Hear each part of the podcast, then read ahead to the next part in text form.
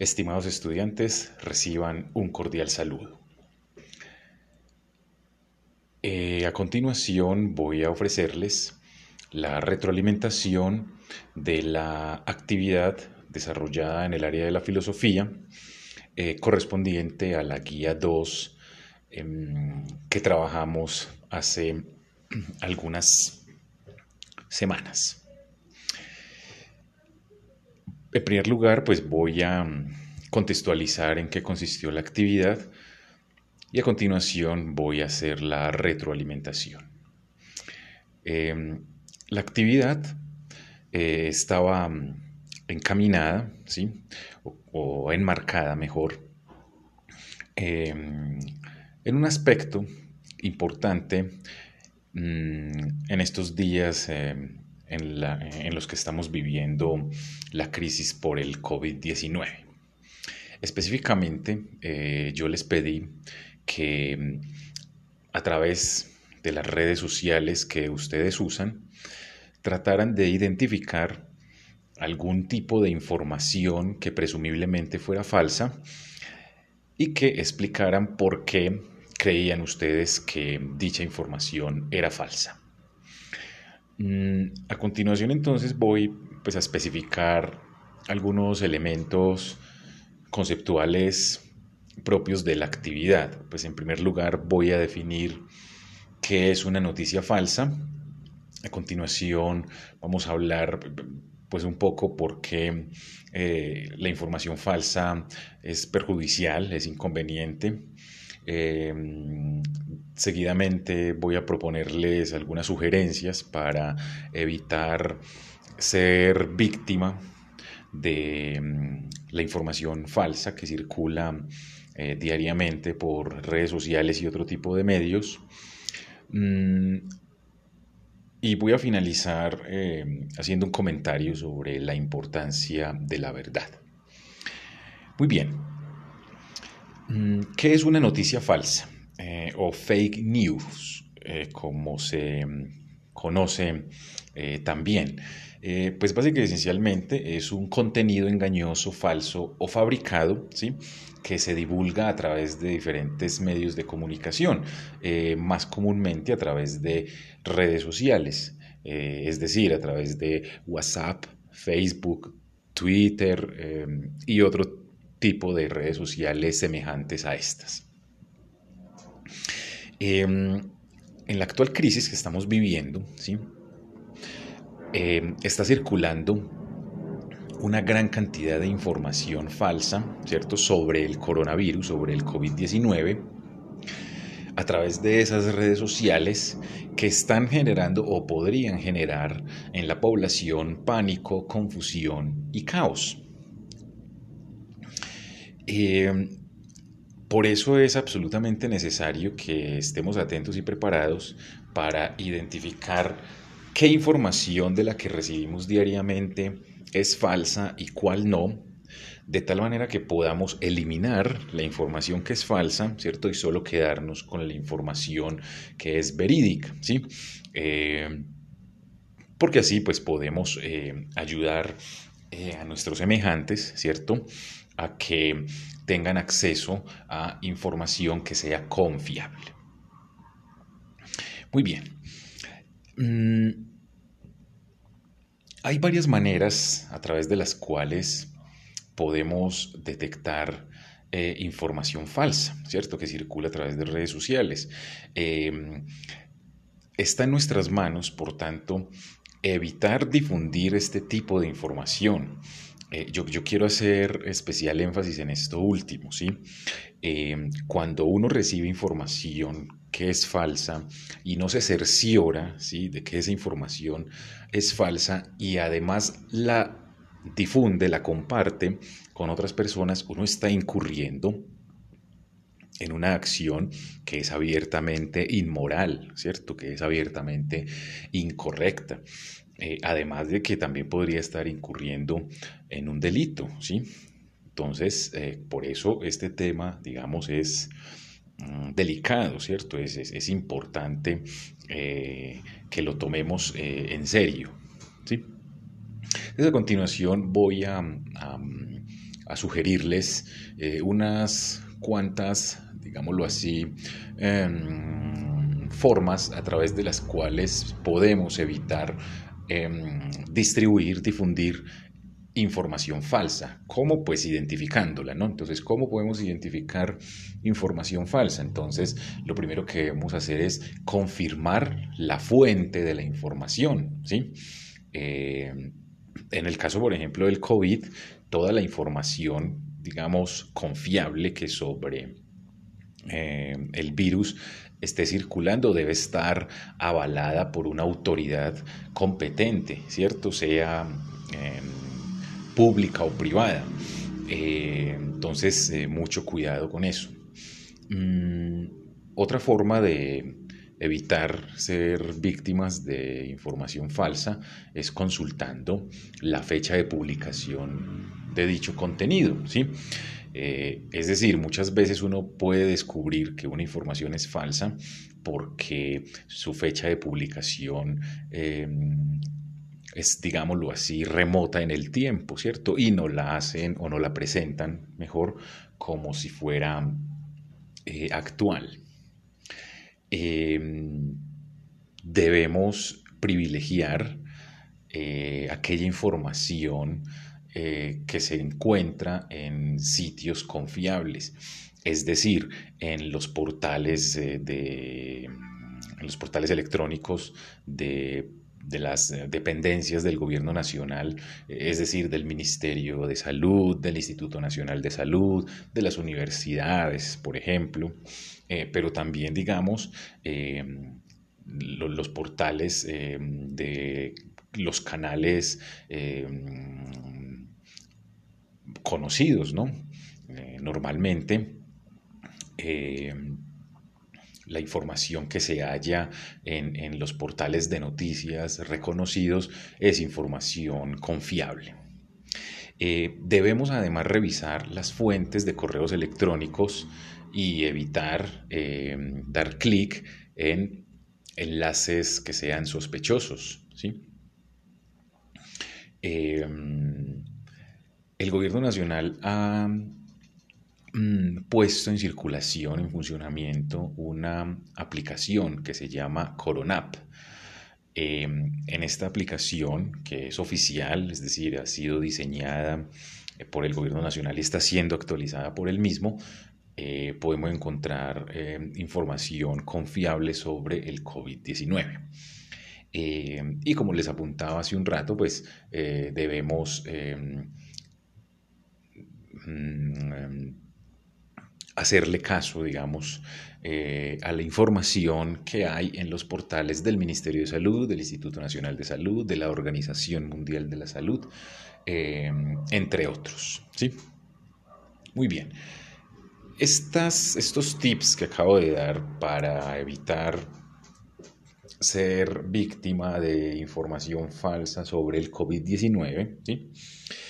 pueden hacerse extensivos mm, a otros ámbitos, ¿sí? porque información falsa circula no solo sobre el coronavirus, sino sobre una buena cantidad mm, de temas, ¿cierto? Eh, e insisto en esto, eh, nosotros somos completamente responsables de eh, difundir información que es falsa. ¿sí?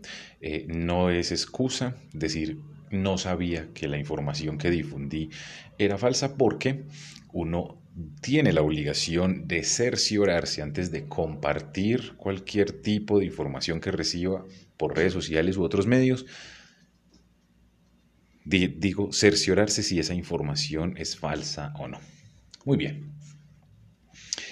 Em, quiero mm, finalizar este, este podcast eh, anotando eh, algunas cosas. Eh, en primer lugar, estoy bastante satisfecho con las respuestas, las soluciones que ustedes me hicieron llegar a través de Edmodo y otros medios de, de, la actividad. en general, hubo unos trabajos muy interesantes, muy buenos. yo pude corroborar que la mayoría em, se preocupó pues por encontrar información que realmente fuera falsa y además de explicar por qué esa información era falsa. ¿sí?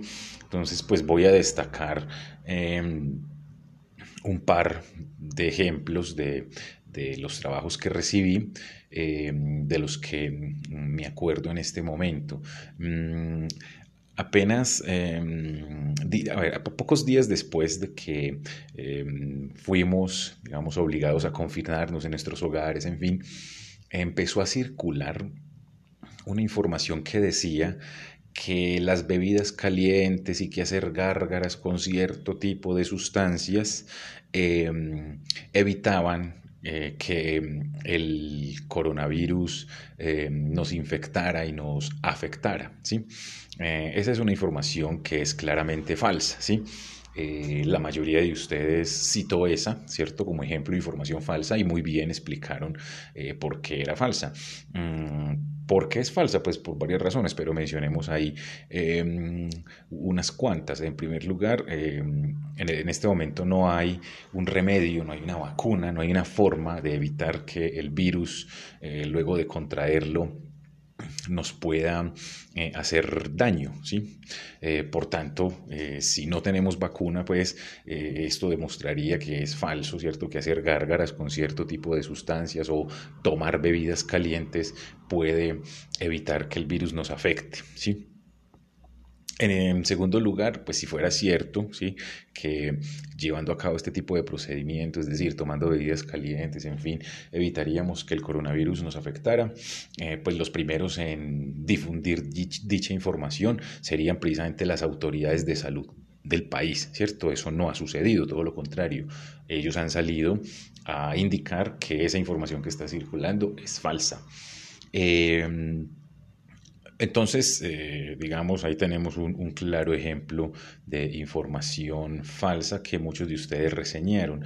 Em, la otra, eh, que me parece muy grave, que ese tipo de información esté circulando por las redes sociales y que haya gente irresponsable que la difunda, tenía que ver con lo siguiente, una información según la cual la Cámara de Comercio de Bogotá estaba entregando unos bonos para reclamar unos mercados, ¿sí? Eh, esa también es un tipo de información falsa que ha estado, que estuvo circulando en los últimos días. Mm, eh, pues muchos de ustedes reseñaron esa información y explicaron correctamente, creo yo, que esa información es falsa porque, por ejemplo, en el portal oficial en el portal electrónico oficial de la Cámara de Comercio de Bogotá no había ninguna información semejante. ¿sí? Eh, esa es básicamente, digamos, la razón por la cual esa información es falsa. Bien, em, creo yo que el, ejercicio que les propuse eh, nos lleva a a, decir unas, unas, unas, cuantas palabras sobre la importancia de la verdad, no solo actualmente, sino eh, en general, en cualquier momento de nuestra vida. ¿sí? Eh, entonces, pues para finalizar, primero quiero decir que mm, pues lo que buscaba esta, eh, esta actividad era precisamente mm, hacer que ustedes se den cuenta que la filosofía nos puede ayudar, ¿sí? Eh, que puede servir, por ejemplo, para establecer si una información es falsa o no. ¿sí? Mm, o sea que, digamos, la filosofía eh, tiene, podríamos decir, unas aplicaciones eh, directas, ¿sí? en algunos casos al menos, como este, creo yo, eh, en la realidad, ¿cierto? Inmediata que vivimos. Bien, eh, como ustedes se pudieron dar cuenta, hay información que es verdadera o que es falsa y eso no depende de lo que nosotros pensemos sobre esa información. Es decir, muchas personas pueden creer que tomar bebidas calientes puede ayudar a evitar que el coronavirus nos haga daño, pero eso por sí mismo no prueba que de hecho las bebidas calientes eviten que el coronavirus nos haga daño. ¿sí? Y como ustedes mismos o muchos de ustedes lo reseñaron en la solución a la actividad de la que estamos charlando, hay, hay, hay, em, digamos, formas o métodos objetivos a través de los cuales podemos establecer si una información como esa es falsa o no. En este caso, nos hemos dado cuenta que esa información es falsa, ¿sí? Y nos hemos dado cuenta que esa información es falsa porque la mayoría, digámoslo así, de los expertos en salud, específicamente epidemiólogos y virólogos, etcétera, no han encontrado ninguna correspondencia entre que uno tome bebidas calientes y no vaya a ser afectado gravemente por el coronavirus. ¿sí? Eh, esto que estoy comentando ¿sí? es un ejemplo que nos muestra muy claramente por qué es importante la verdad. Fíjense que eh, el, eh, digamos, mm, hacerle caso a este tipo de información que es abiertamente falsa puede tener unas consecuencias desastrosas en nuestra vida. Imagínense que una persona en efecto tuviera coronavirus y que le haya llegado esta información de que tomando bebidas calientes se puede curar. Eh, eso le puede provocar la muerte, ¿cierto? Porque si tenemos coronavirus y los síntomas del mismo se agravan, lo primero que tenemos que ir que hacer es ir al médico, ¿no? Pero pensemos en que una persona que haya contraído el coronavirus y que haya conocido esta información según la cual las bebidas calientes eh, evitan el daño que nos hace este virus, eh, podría morirse, ¿sí? Eh, todo por no cerciorarse de si esa información es verdadera o no. O sea que eh, digamos, eh, la verdad es importante, digámoslo así mm, muy, muy brevemente, porque en algunos casos nos podría salvar, ¿cierto? Eh, la vida, ¿sí? este ejemplo que acabo de, de, poner o de reseñar es claro a ese respecto. Pero en muchos otros ámbitos, digámoslo así, es importante la verdad y es importante que estemos em, en guardia frente a la información falsa. Pensemos, por ejemplo, en la importancia de estar preparados para identificar información falsa en el contexto de la política. ¿sí? Eh, nosotros sabemos por experiencia propia, por información que ha sido publicada incluso en medios importantes y serios del país, que muchos políticos, por ejemplo, suelen engañarnos de manera sistemática, ¿cierto? Irregular. Y suelen difundir esa información falsa a través de redes sociales. Entonces piensen qué importante es la verdad en el contexto de lo político, ¿cierto? Fíjense o pensemos en la importancia de, poder establecer, de tener la posibilidad de establecer la verdad en un contexto como el político. ¿sí? Uno podría decir, eh, en la medida en que haya verdad en una democracia, esa democracia va a ser fuerte, va a ser sólida, eh, va, digámoslo así, a, hacer realidad eh, los ideales para, para, para los que, digamos, fue creada o existe. Bien, esa ha sido eh, la retroalimentación para la actividad de la guía 2 en filosofía. Quiero cerrar el podcast eh, invitándolos de nuevo ¿sí? a que hagan uso de este recurso.